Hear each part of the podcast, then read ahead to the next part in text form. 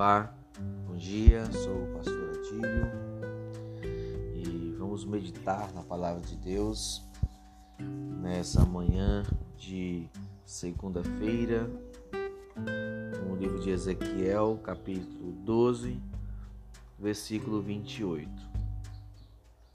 Diz assim: Portanto, diz a eles: Assim diz o Senhor, Deus nenhuma das minhas palavras será mais adiada, e a palavra que eu falei cumprirá, diz o Senhor nosso Deus.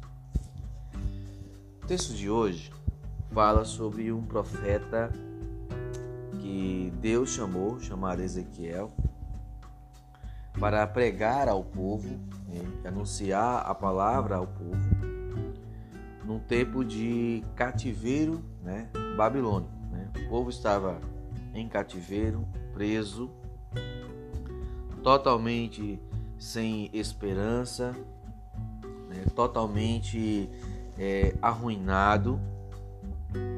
E, e era um tempo muito difícil. Um tempo muito difícil. Que é uma das coisas que reinava nesse tempo é a pandemia, não de uma doença como nós estamos vivendo hoje, mas uma, do, uma doença chamada perca da fé. E como em todos os tempos, sempre havia falsos profetas.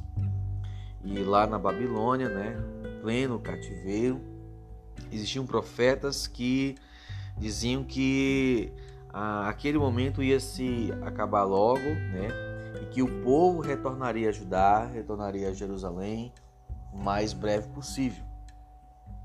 Em contrapartida, tinha um profeta de Deus chamado Ezequiel, e que estava ali para pregar a palavra do Senhor dizer aquilo que realmente é, deveria acontecer.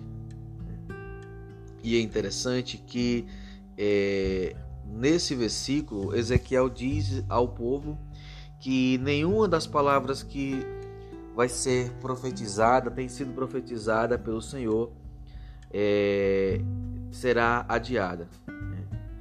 É, ele diz assim no versículo 25: Porque eu, o Senhor, falei, e a palavra que eu falar deverá se cumprir. Não será mais adiada, porque, ó casa rebelde, em vossos dias eu falarei uma palavra e a cumprirei, diz o Senhor dos Exércitos. Né? É, Deus é aquele que cumpre as suas palavras é aquele que cumpre aquilo que verdadeiramente diz, né? Os homens, eles mentem, eles não conseguem cumprir com aquilo que se fala, mas Deus é aquele que cumpre. E Ezequiel ele tem um desafio de, de pregar para uma nação totalmente longe dos caminhos do Senhor, longe da presença de Deus, né? longe dos princípios bíblicos do Senhor, dos mandamentos. E é, essas pessoas, quando estão assim, sempre buscam se iludir seguindo falsos profetas que negam as profecias, que negam né, a ação poderosa de Deus. Que nesse tempo, meus amados irmãos, possamos não seguir os falsos profetas, que possamos seguir o nosso Deus verdadeiro e as promessas que Ele tem para nossas vidas. Que venhamos, mesmo em tempos difíceis, como o povo de Israel está vivendo, é, não se afastar dos santos caminhos e das santas palavras, porque a palavra de Deus ela será cumprida no tempo dele. A palavra de Deus não será adiada nenhum momento, porque assim diz o Senhor nosso Deus. Deus abençoe, que dê um dia maravilhoso na santa presença de Deus.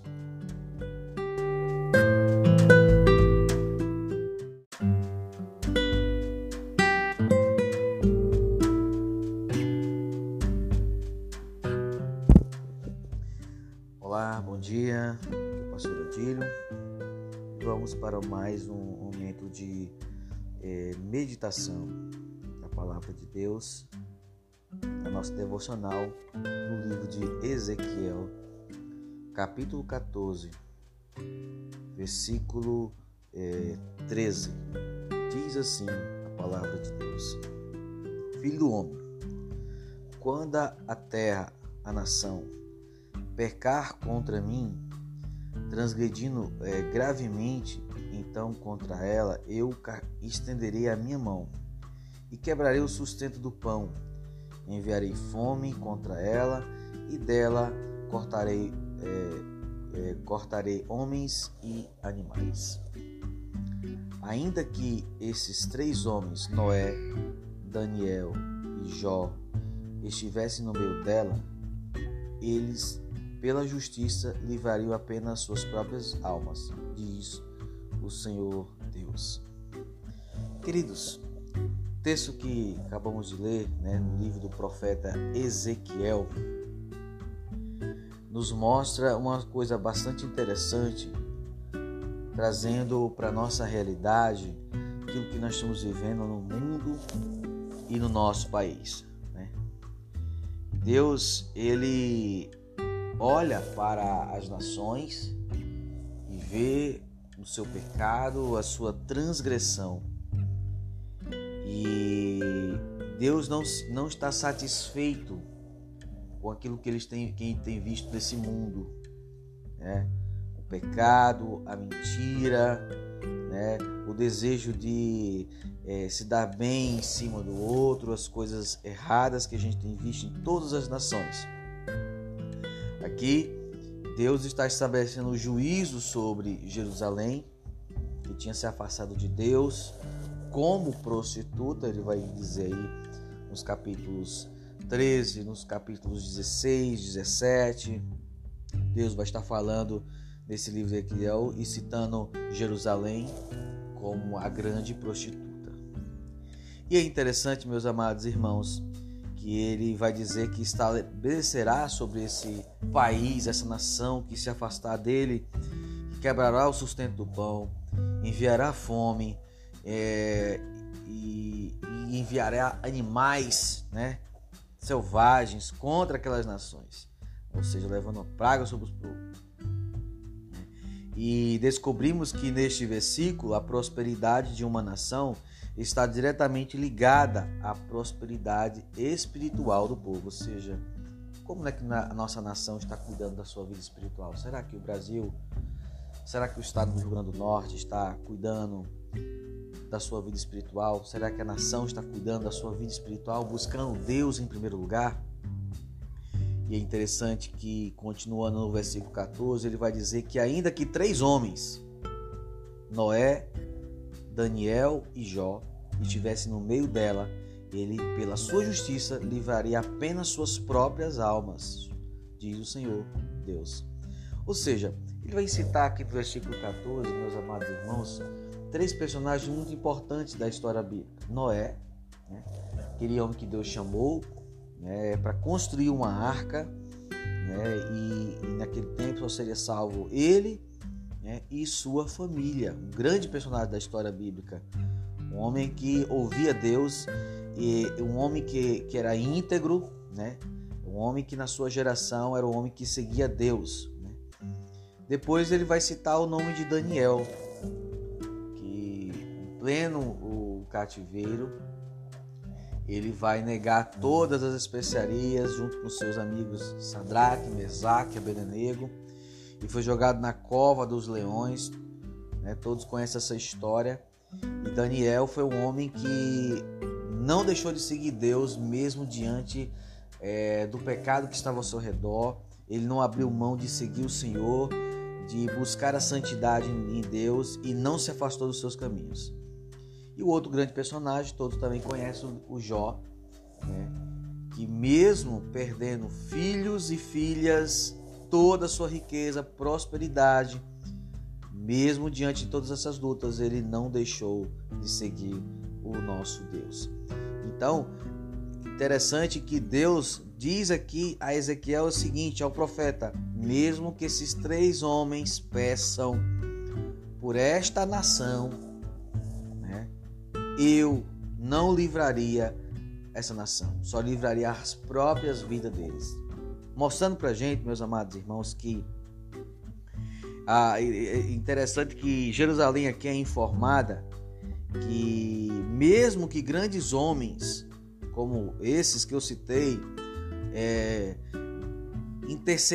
pela nação, eles não conseguiram reverter a sua destruição. Né? Ou seja, é, é interessante que é, é, é, precisamos aprender algo muito importante, que pecadores não podem ser poupados pela justiça dos outros. Então, é interessante também nesses dois versículos aqui em Ezequiel que nós precisamos interceder por nossas próprias vidas. Deus está olhando para a vida individual de cada pessoa. Mesmo que nós não venhamos, às vezes, a, a, a nossa intercessão pela nação não venha é, é, ser ouvida por Deus, nós precisamos buscar o Senhor por conta própria.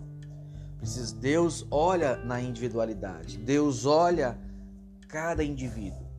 E você, meu amado irmão, irmão e irmã que está nos ouvindo, amigo, precisa buscar por si próprio.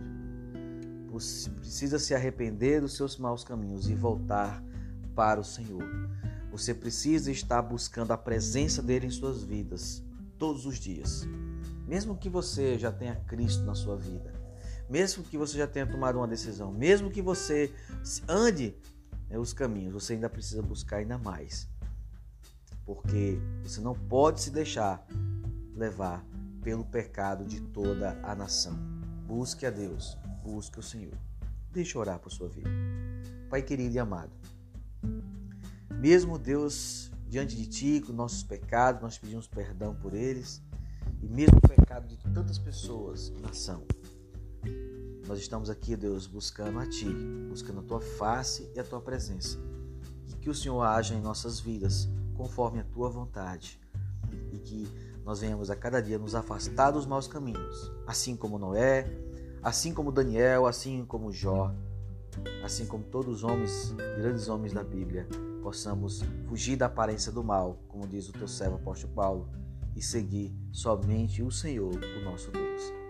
Essa oração que fazemos em nome de Jesus. Amém.